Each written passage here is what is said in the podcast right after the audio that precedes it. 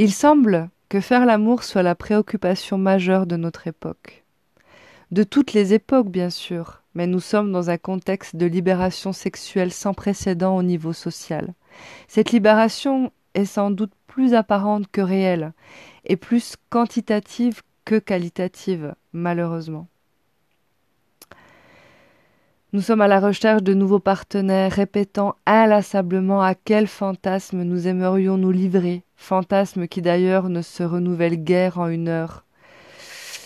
Il n'est pas question de sentiment, on cherche un partenaire sexuel comme on cherche un partenaire de tennis. Encore euh, est-on parfois plus facilement sélectif pour la partie de tennis? Ceux qui vendent l'amour sont bien près d'être rejoints par ceux qui se déplacent dans la technique même non verbale. Goût de l'aventure, direz-vous? Douteux et asphyxiant, je peux vous dire. Frénésie des corps. Il faut bien que corps exulte, certains disent. Mais à quel prix? Le problème, c'est le vide de l'âme.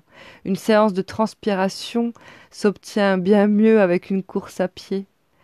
Sachez que plus vous consommez des corps de chair et plus vous videz votre âme, vous n'allez pas vous remplir d'amour. Tout est possible, bien sûr, mais tout dépend de l'état d'esprit, de la recherche, de la qualité vibratoire qui préside à chaque situation. Car ce qui se passe dans la rencontre est un phénomène vibratoire, né du désir.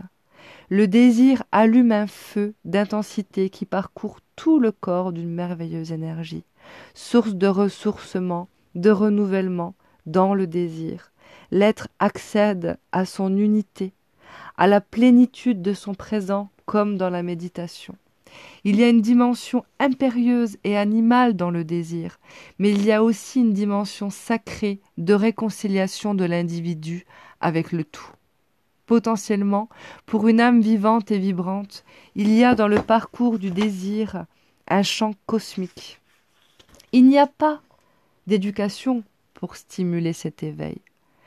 Certaines natures plus sensibles, plus artistiques, plus affinées, le contactent spontanément et parviennent à une jonction harmonieuse entre l'aspiration de leur âme et l'épanouissement de leur sens. D'autres se coupent et vivent séparément ces deux aspects. Notre époque matérialisante a tendance à provoquer et entretenir cette coupure. En amour comme ailleurs, on veut avoir et non être, ce qui rend la chair triste. Alors que la chair est merveilleusement gaie, nous sommes pétris de sensualité. Nous pouvons accéder à la jouissance par tous les pores de notre peau. Nous sommes des instruments ultra perfectionnés pour le plaisir, si tant est que nous sachions exercer l'art du musicien. Le corps tout entier est fait pour l'amour, dès qu'il est pleinement présent dans l'instant. Les femmes sont souvent davantage ce privilège et ce pouvoir d'une jouissance cellulaire. Le culte qu'elles rendent généralement à leur apparence physique les prédispose à cette ouverture solaire. Du moins, certaines. Elles vont et viennent, apparemment occupées et en réalité attentives à cette plénitude d'exister, plus disponibles pour l'amour qu'aucun homme, peut-être, n'a pu le comprendre. L'essence de la féminité, de la passivité, est faite de cette prédisposition à la plénitude. Elle fait tout l'attrait conscient, inconscient, exercé sur l'homme. Celui-ci se tend plus volontiers vers l'action, la réalisation, la puissance. Il a le goût du pouvoir extérieur, et lorsqu'il se lasse de ses jeux de conquête sur la matière, il a soif de son union avec la femme qui le ramène dans l'être, en conscience, sur terre.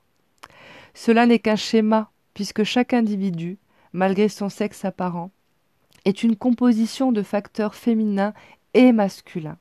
Mais il est intéressant de distinguer les différents aspects de son être. Si faire l'amour est une activité noble, on peut faire l'amour avec la nature, avec soi-même et avec l'autre. C'est une disposition solaire et permanente de l'être dont on use souvent ses désirs et ses possibilités. La rencontre avec l'autre est un échange vibratoire qui doit faire monter l'intensité individuelle. Il y a là une part de mystère et de magie qu'il faut respecter, goûter à sa juste mesure, créer même si vous faites partie des magiciens. La technique n'est là que comme support d'une brillance, inspiration. La rencontre sexuelle bien comprise et bien vécue est une élévation par l'orgasme, une communion et une transcendance. Il n'entre pas dans le cadre de ce livre à développer plus longuement sur ce sujet, ce merveilleux livre qui vous parle de la sexualité. Mais l'énergie sexuelle bien utilisée ne repart pas par en dessous, mais par au-dessus, et enrichit l'être d'énergie protectrice et positive. C'était un extrait d'un livre Corps vivant de Paul Salomon que je vous invite à lire. Paul Salomon est vraiment la femme qui m'inspire dans mes cours, dans mes stages, dans ma rencontre avec les femmes. Je vous aide à rencontrer votre corps, je vous aide à rencontrer votre sexualité et surtout je vous aide à relier votre sexe à votre cœur et à votre conscience. Faire l'amour en conscience, c'est un cadeau divin. Vous ne pouvez pas vous imaginer comme faire l'amour en conscience peut vous connecter à quelque chose de plus grand, de plus riche, de merveilleux. Je vous invite donc à prendre conscience de cela, à sortir de cette euh, course à, à, la chair, à la consommation de chair, pour vraiment revenir dans une énergie créatrice, une énergie de vie, une énergie d'amour, je peux vous accompagner. J'ai moi-même euh, beaucoup expérimenté sur le sujet. Ça fait neuf ans que j'accompagne les hommes, les femmes, les couples pour se rapprocher de leur être, de leur corps et de leur sexualité.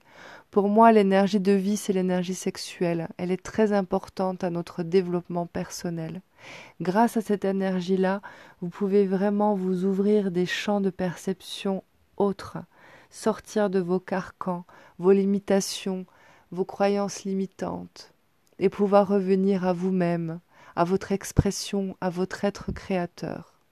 Je vous invite donc, que vous soyez homme ou femme, à redécouvrir ce plaisir, cette harmonie des sens, ce plaisir des corps, ce couple cosmique, pouvoir revenir vraiment à, au couple dans l'énergie consciente de la matière et sortir de ce couple archaïque. Je vous souhaite de belles découvertes et n'hésitez pas à consulter pour pouvoir aller voir plus loin avec votre corps.